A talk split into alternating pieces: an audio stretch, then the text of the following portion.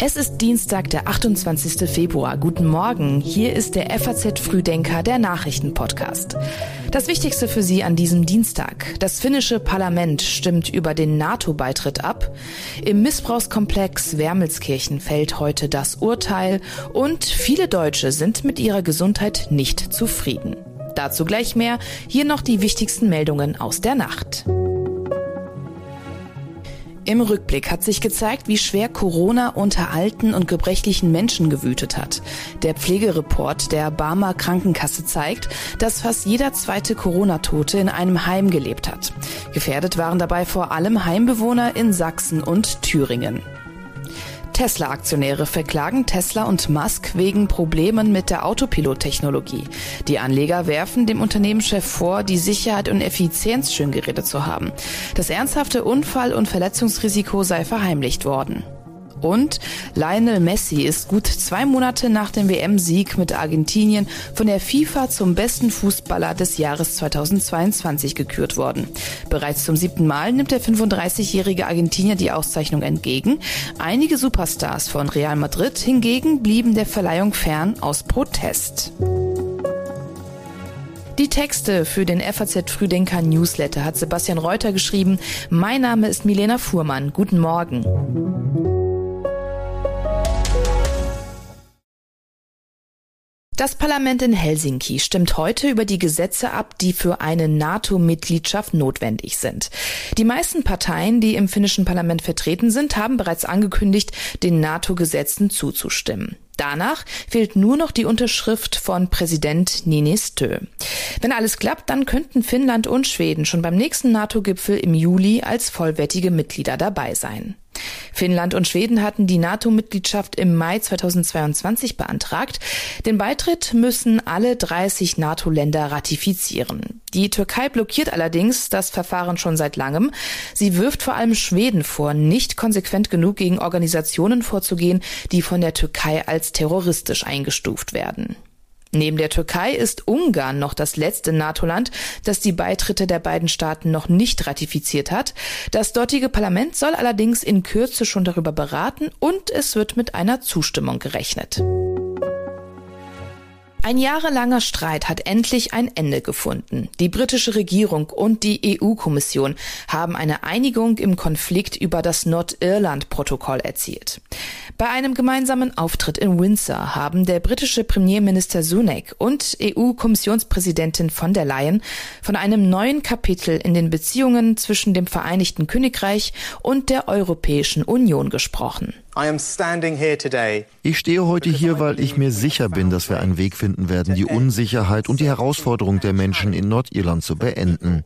Das Vereinigte Königreich und die EU mögen in der Vergangenheit Differenzen gehabt haben, aber wir sind Verbündete, Handelspartner und Freunde. Dies ist ein neues Kapitel in unserer Beziehung. This is the beginning of a new chapter das neue Abkommen sieht vor, dass der Warenverkehr zwischen der britischen Insel und Nordirland in Zukunft einfacher verlaufe, so Sunak weiter. Noch ist der Deal aber nicht abgesegnet, denn über diesen Kompromiss muss noch das Parlament in London abstimmen.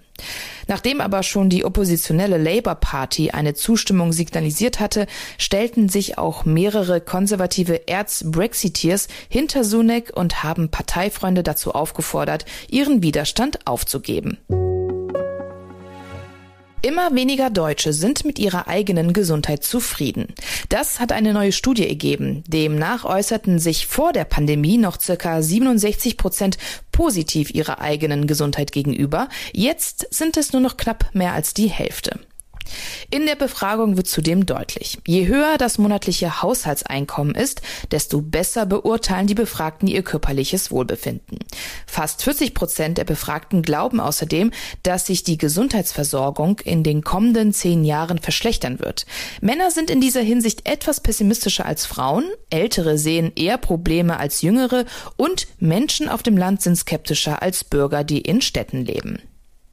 Wenn es nach dem Landwirtschaftsminister Cem Özdemir ginge, dann sollte Werbung, die für ungesunde Lebensmittel wirbt, in Zukunft gesetzlich eingeschränkt werden. Speziell, wenn es um Werbung geht, die sich an Kinder richtet und in denen für Lebensmittel mit zu viel Zucker, Fett und Salz geworben wird. Sie soll künftig in allen Medien und sozialen Netzwerken nicht mehr zulässig sein. Gesetzlichen Regelungen werden immer da nötig, wo freiwillige Selbstverpflichtungen scheitern, vor allem dann, wenn es um den Schutz unserer Kinder geht. Die Werbebranche selbst hat in der Vergangenheit den Regulierungsbedarf ja grundsätzlich anerkannt.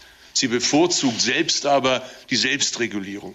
Fakt ist, die bisherigen freiwilligen Selbstverpflichtungen haben bei Schutz der Kinder nachweislich versagt. Auch Plakatwerbung im Umkreis von 100 Metern um Schulen, Kitas und Spielplätze sollen nicht mehr zulässig sein.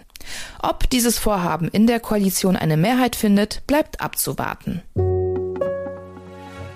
Wie sieht das Handy der Zukunft aus? Noch größer oder doch wieder kleiner? Oder vielleicht faltbar? Darüber wird aktuell auf dem Mobile World Congress verhandelt. Die größte Mobilfunkmesse der Welt ist gestern in Barcelona gestartet und ist auf dem Weg zurück zu alter Pracht, auch wenn sie ihre Vorpandemiegröße noch längst nicht wieder erreicht hat.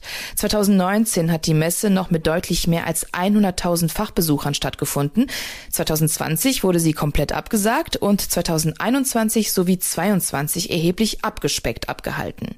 Dieses Mal hoffen die Veranstalter Veranstalter auf immerhin 80.000 Besucher sowie mehr als 2000 Aussteller aus 190 Ländern und gut 1000 Kongresssprecher.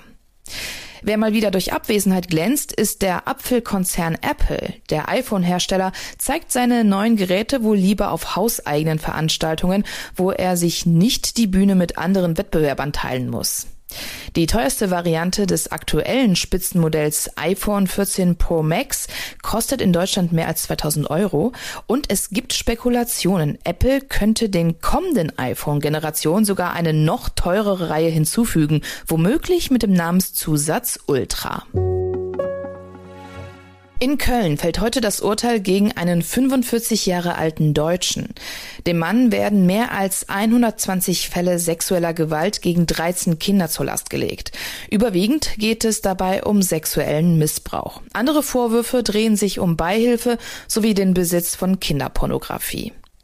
Die Taten soll der Angeklagte zwischen 2005 und 2019 begangen haben. Er soll sich auf Online-Plattformen als Babysitter angeboten und auf diese Weise mit Familien in Kontakt gekommen sein. Seine Taten soll der IT-Experte dann auf Video festgehalten haben. Der Angeklagte hatte die Vorwürfe vor Gericht bereits eingeräumt. Die Staatsanwaltschaft fordert für den Angeklagten eine Haftstrafe von 14 Jahren und 10 Monaten. Zudem beantragte sie eine anschließende Sicherheitsverwahrung. Am Bundesgerichtshof soll heute ein Rechtsstreit zwischen dem Deutschen Fußballbund und einer Spielerberateragentur endgültig geklärt werden. Im Prozess geht es um die Frage, ob sich Agenten im Fußball dem Recht des jeweiligen Verbandes unterordnen müssen oder nach dem Grundsatz der freien Marktwirtschaft agieren dürfen. Die Kläger rund um den Spielerberater Roger Wittmann sind der Auffassung, bestimmte Regelungen würden unter anderem gegen das Kartellverbot verstoßen. Sie wehren sich gegen die Vorgabe des DFB-Beraterreglements, sich beim nationalen Verband registrieren lassen zu müssen. Sven Walentowski von der Deutschen Anwaltauskunft erklärt, wie die aktuellen Regelungen des DFB lauten. Das Konstrukt ist so, dass der DFB Regeln vorgibt, an die sich seine Mitglieder zu halten haben. Die Mitglieder sind hier auch die Vereine und die Träger der Bundesliga-Vereine. Und dann können die natürlich sagen, du darfst gar nicht mit nicht registrierten Spielervermitteln Verträge schließen äh, für eine Spielervermittlung, entweder Verkauf oder, oder Einkauf. Da müssen die sich dann daran halten. Und das bestimmt dann der Markt. Deshalb werden Spielervermittler daran gehalten, sich eben auch an die Regeln zu halten. Sonst würden wir gar kein Geschäft mit Bundesliga-Vereinen tätigen können. Das Oberlandesgericht Frankfurt am Main hatte im November 2021 Teile des DFB-Regelwerks Werks für Spielervermittler für unwirksam erklärt. Allerdings waren weder der DFB noch die Agentur mit dem Urteil einverstanden. Ob der Bundesgerichtshof heute schon ein Urteil fällt, ist offen. Und auch darum geht es heute im geschriebenen FAZ Frühdenker Newsletter. Ein Viertel der in den Ozeanen bekannten Arten sind bereits vom Aussterben bedroht. In New York verhandeln die Vereinten Nationen deswegen derzeit über ein verbindliches globales Meeresschutzabkommen. In ihren Hoheitsgewässern können Länder eigenständig Schutzgebiete ausweisen. Auf hoher See fehlt dieses Mandat bisher. Das Abkommen würde diese Rechtslücke schließen und ein vernetztes Meeresschutzgebiet schaffen. Für die Gesundheit und Funktionalität der Meere spielt die Hohe See eine entscheidende Rolle.